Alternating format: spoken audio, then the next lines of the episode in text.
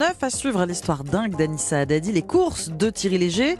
Mais tout de suite, le journal des sports avec Dimitri Vernet. Bonjour Dimitri. Bonjour Ombline, bonjour Alexandre. Bonjour, Dimitri.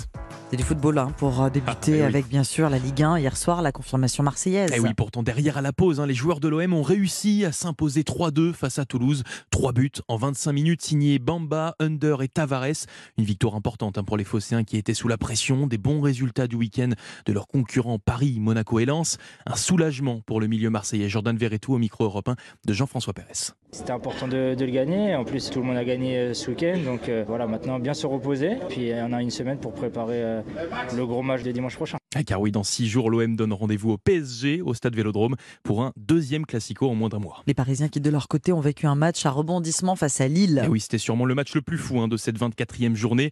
Mené 3-2 à 10 minutes de la fin du match, les joueurs de la capitale ont réussi à renverser cette rencontre grâce à Bappé, puis Messi au bout du bout du temps additionnel. Score final 4 buts à 3, un succès entaché par les blessures de Neymar et du latéral portugais Nuno Mendes.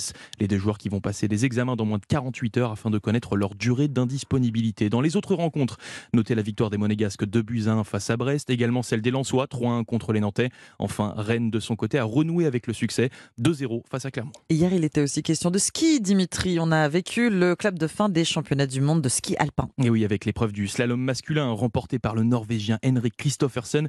Et malheureusement, il n'y a pas eu de nouvelle médaille française puisque Clément Noël a fini quatrième. Ce qui fait que le, le clan tricolore boucle ses mondiaux à domicile avec seulement deux médailles, celle d'Alexis Pinturo, l'or en combiné le bronze en super G. Perrine Penen, euh, ancienne championne du, monde, championne du monde et directrice générale de ces championnats du monde, salue la performance de Pintu.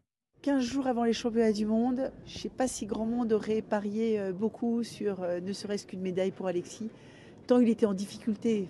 Ça montre à quel point ce- rendez-vous était tellement inscrit dans son mental et il a réussi à se transcender totalement. C'est euh, la marque d'un champion d'exception. Perrine Pelen au micro européen d'Axel met Alexis Pinturo comme un arbre qui cache la forêt, puisque c'est le plus mauvais bilan tricolore dans ces mondiaux depuis 2009. L'autre consolation en biathlon, où se déroulaient dans le même temps les championnats du monde en, en Allemagne, avec la médaille de bronze de Julia Simon dans l'épreuve de Mastart. Dans le reste de l'actualité sportive, Dimitri. Eh bien, en rugby, notez la victoire de Bordeaux-Bègle en top 14, 18 à 9 face à Clermont.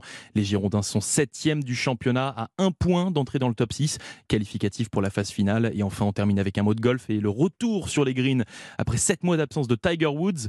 La superstar euh, américaine a disputé le tournoi Genesis Invitational, un tournoi remporté par euh, l'Espagnol John Ram, nouveau numéro 1 mondial. Merci Dimitri, c'était le journal des sports à 5h12.